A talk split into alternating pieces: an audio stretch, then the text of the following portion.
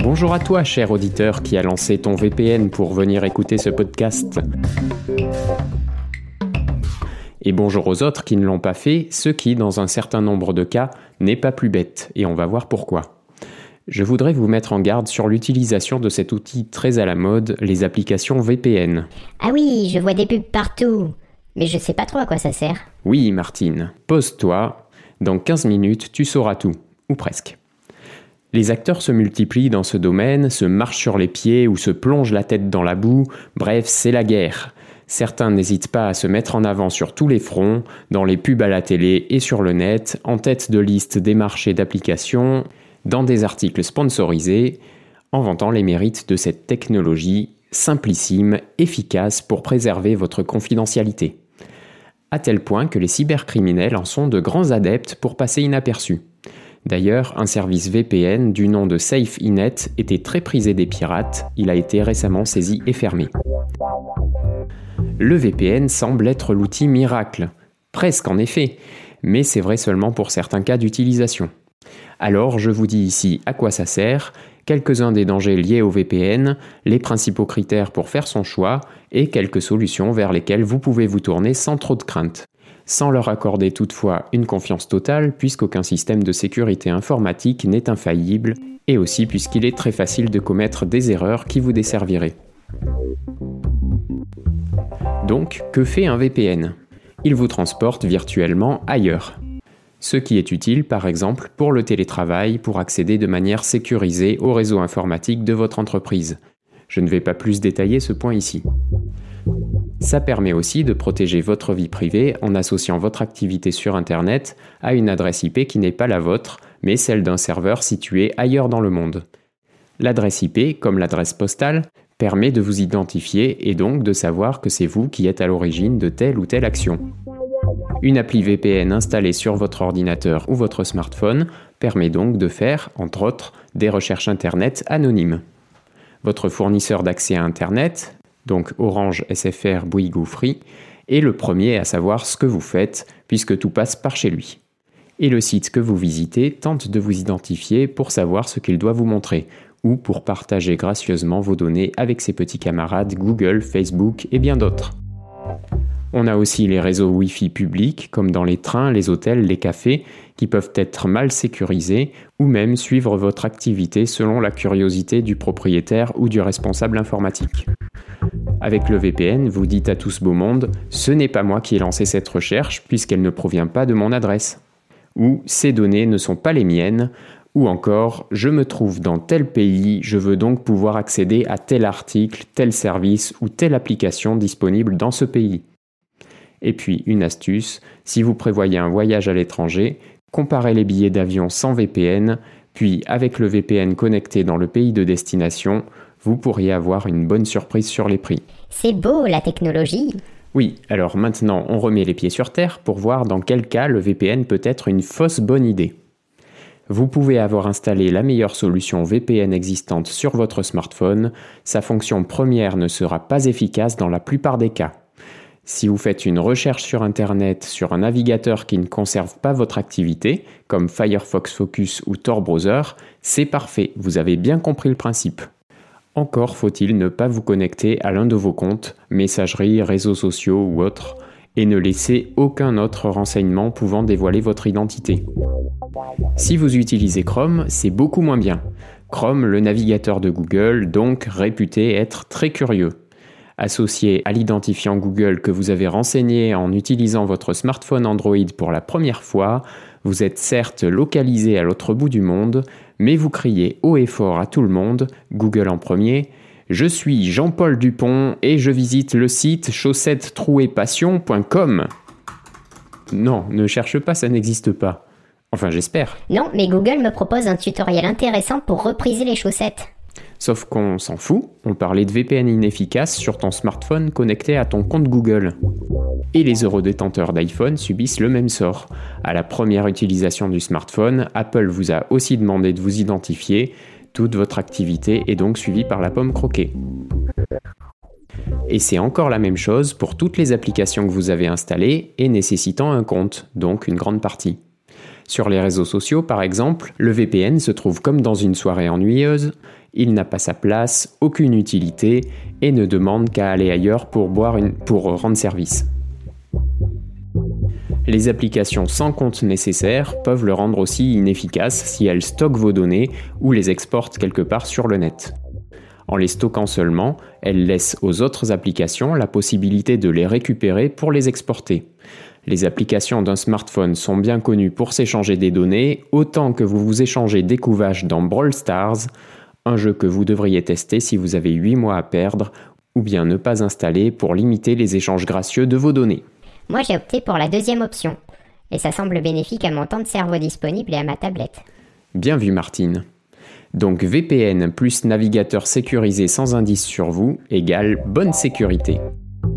Une telle utilisation vous permet d'être à peu près à l'abri des regards indiscrets. À peu près parce qu'il faut encore faire confiance à l'éditeur du VPN. Alors qu'est-ce qui existe et lequel choisir? Eh bien, allez vous perdre dans la jungle, vous avez plus de chances de vous en sortir. Ou alors, non, on va faire plus simple. Voici quelques pistes. D'abord des critères importants, puis des éditeurs de VPN intéressants.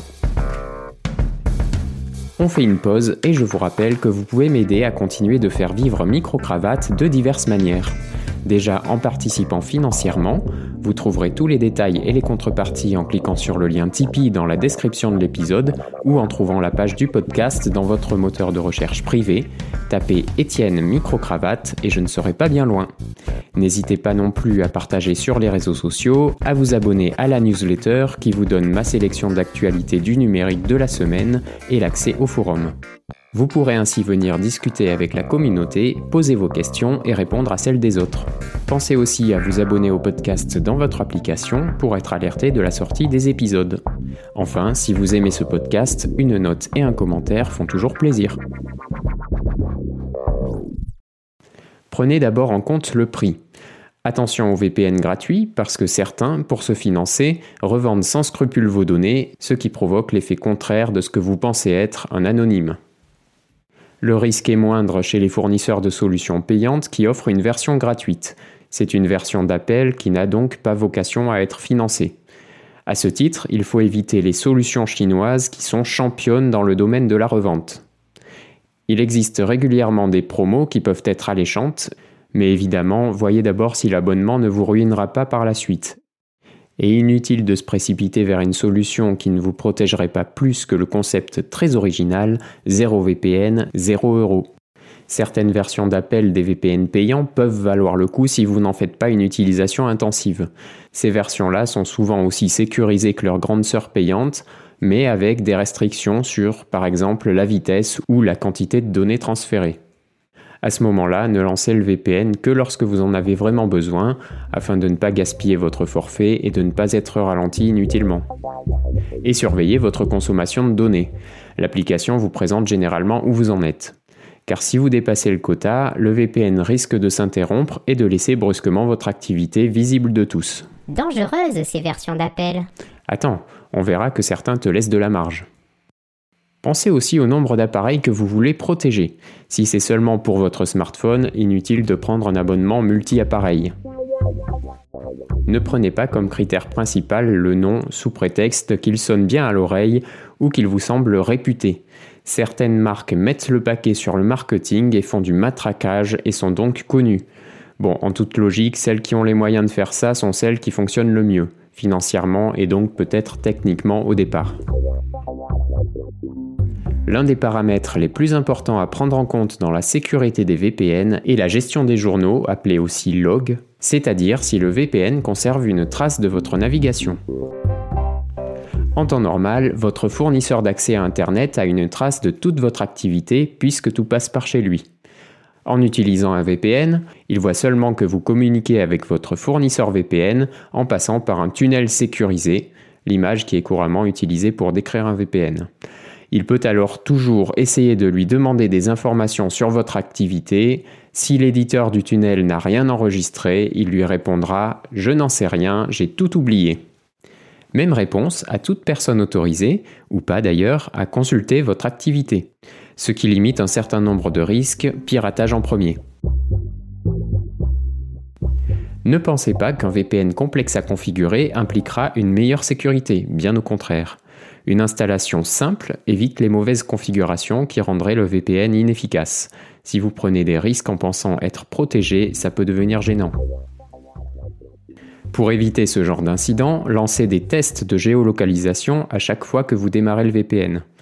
Vous pouvez aller sur le site hostip.fr, H-O-S-T-I-P, qui donnera votre adresse IP et vous localisera sur une carte. S'il vous situe en France alors que votre VPN est censé vous téléporter aux Pays-Bas, c'est raté. À ce moment-là, vérifiez les paramètres de localisation de votre appareil.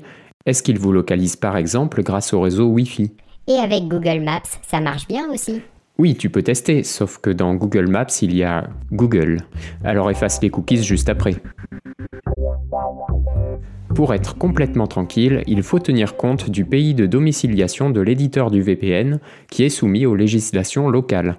Ce qui veut dire que même le plus honnête peut avoir l'obligation de fournir à son État les données que vous lui envoyez. Vous devenez alors une star dans ce pays-là. Vous courez relativement peu de risques avec les VPN européens grâce aux réglementations actuelles de l'Union européenne que vous commencez à bien connaître. Mais ailleurs, certains gouvernements ont une tendance poussée à la curiosité et consultent facilement toutes les sources de données numériques qui sont à leur disposition. Alors même si vous ne pensez pas avoir pratiqué d'activités délictueuses chez vous, n'allez pas mettre les pieds dans ces pays-là après avoir consulté certaines sources d'informations conflictuelles ou pris contact avec des gens n'ayant pas la meilleure note sociale gracieusement attribuée par leur gouvernement. Vous risqueriez de passer de mauvaises vacances. L'exemple est un peu extrême, mais il existe tout un éventail de problèmes potentiels que l'on n'imagine pas. Pour choisir votre VPN, regardez aussi du côté de ses performances. Le principe du VPN est de détourner les communications pour les sécuriser. Ça ralentit donc forcément votre utilisation. Certaines solutions savent mieux gérer cet inconvénient par leur conception même, par le protocole qu'ils utilisent, ou par la situation géographique de leur serveur. Si par exemple l'éditeur de votre VPN est américain, ne détient pas de serveur en Europe et détourne votre trafic vers la Chine, votre navigation sur le site de la mairie de votre ville va inutilement faire le tour du monde et vous allez attendre plusieurs secondes que vos clics aient fait bon voyage. Privilégiez aussi un logiciel libre pour être sûr que le code ne cache rien. Oui, j'ai vérifié le code de ProtonVPN. Ça va, il est correct. Tu m'avais caché tes talents de hackeuse. C'est pas difficile de voir qu'un code promo fonctionne. Ah oui, c'est sûr. Il faut bien comprendre la différence de protection entre les logiciels ou applications et les extensions de navigateur. Les premiers protègent l'ensemble de votre appareil, hormis les applications connectées à un compte, alors qu'une extension n'agit que sur votre navigateur. Vous pouvez aussi prendre en compte les fonctions annexes proposées. Bloqueur de pub, anti-phishing, Kill Switch, qui est une fonction essentielle car elle bloque automatiquement le trafic si le VPN se coupe, ce qui peut arriver si votre quota de données est atteint en cas de micro-coupure du réseau ou autre bug. Enfin, certaines solutions de sécurité payantes, comme Avast, intègrent un VPN, donc à vérifier dans votre antivirus ou pare-feu avant d'acheter autre chose. Et je pourrais aussi évoquer les protocoles VPN utilisés, qui sont plus ou moins costauds en matière de sécurité, mais on ne va pas rentrer dans la technique. Ah, merci. Vous l'aurez compris, il n'existe pas le VPN idéal, mais c'est à vous de déterminer celui qui est le mieux adapté à votre utilisation. Voici donc une petite sélection qui comprend les plus réputés pour leur sérieux. CyberGhost est une société localisée en Roumanie qui n'impose pas une conservation des données et l'entreprise elle-même ne stocke pas de journaux, ce qui est vérifié par des audits, bien qu'il n'y ait pas eu d'audit indépendant depuis 2012. Ce VPN dispose d'un bon rapport qualité-prix, de bonnes performances et de la plus grosse infrastructure de serveurs du marché des VPN répartie dans 90 pays.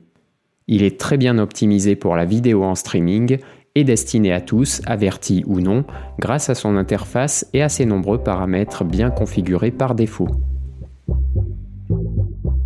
NordVPN est situé au Panama dont les lois n'obligent pas non plus à conserver les données.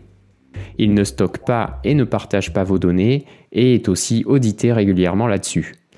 Il dispose d'un double VPN, donc passe par plusieurs serveurs sécurisés, et laisse le choix sur de nombreux serveurs dans 59 pays. Il est stable, performant et bien optimisé pour la vidéo en streaming. Son interface est simple d'utilisation, bien que pas entièrement traduite sur certaines plateformes. Il peut aussi toucher tout type d'utilisateur, avec la possibilité d'un paramétrage fin pour les plus avertis. Ces deux premières solutions, les leaders actuels du marché, ne proposent pas de version d'essai, mais sortent très souvent des promotions intéressantes. Tiens, je vais vérifier leur code. Ils sont pas open source. Ah oui, les codes promo, oui, c'est vrai. ExpressVPN est situé sur les îles britanniques vierges, qui n'imposent pas non plus la conservation des données. Il est optimisé pour le streaming, rapide et stable. Il est parmi les plus chers, mais offre de nombreuses possibilités. Il ne conserve pas les journaux de données et ses serveurs sont bien sécurisés. ProtonVPN se trouve en Suisse, où il n'a pas non plus l'obligation de conserver les données de connexion de ses utilisateurs, et il est open source. Là, tu peux aller fouiller dans le programme. Il dispose de sa propre infrastructure VPN, donc personne d'autre que lui ne peut accéder à ses serveurs. En plus de la possibilité de connexion au réseau Tor, sa fonction de WPN nommée SecureCore fait transiter vos requêtes par plusieurs serveurs ultra sécurisés avant de les lâcher dans la nature. Ça ralentit un peu votre navigation, mais c'est un gage de confidentialité, en plus des fonctions de sécurité Kill Switch et anti-fuite DNS. En version gratuite, le quota de données est illimité, mais le choix des serveurs est très réduit puisqu'on peut opter uniquement pour les États-Unis, les Pays-Bas ou le Japon. Privilégiez les Pays-Bas pour une meilleure vitesse de connexion et pour rester dans le cadre des réglementations européennes et donc aussi de la Suisse. Il ne crée pas de journaux et dispose globalement d'une très bonne sécurité. Les performances sont très correctes pour une version gratuite, mais restent plutôt moyennes pour les versions payantes, et il n'est pas non plus très fort pour le streaming. Proton est aussi l'éditeur d'une messagerie sécurisée de bout en bout Proton Mail, selon moi aussi très intéressante, mais avec ses restrictions en version gratuite. Hide.me est malaisien, il garantit 0 log et offre généreusement 10 gigaoctets par mois en version gratuite, mais il laisse peu de choix sur les localisations. Il est optimisé pour les services de vidéo en streaming, dispose de sa propre infrastructure VPN et assure un bon niveau de sécurité. Sa version payante permet de connecter jusqu'à 10 appareils en simultané, ce qui est globalement plus intéressant que la concurrence, mais il se situe parmi les plus chers. Hide My désolé pour ceux qui comprennent, je ne traduis pas, c'est un VPN qui a été racheté par l'expert en sécurité Avast qui se trouve à Prague. Il est plus ancien et moins performant que les autres, mais particulièrement simple à utiliser. À ne pas confondre avec Avast Ultimate, qui est la suite de sécurité haut de gamme d'Avast, incluant antivirus, pare-feu, anti-logiciel espion, anti-rançongiciel, anti-pistage et un VPN. Ce pack est intéressant pour avoir une protection complète de son appareil dans une seule interface, mais c'est payant. Google sort aussi un VPN dans sa formule Google One. C'est vous qui voyez. Enfin, je peux citer Mozilla VPN très rapidement parce qu'il n'est pas encore sorti en France, mais on peut espérer là une solution sérieuse à l'image de son éditeur. Voilà pour la définition d'un VPN, ses utilisations possibles, des mises en garde et quelques solutions du marché intéressantes.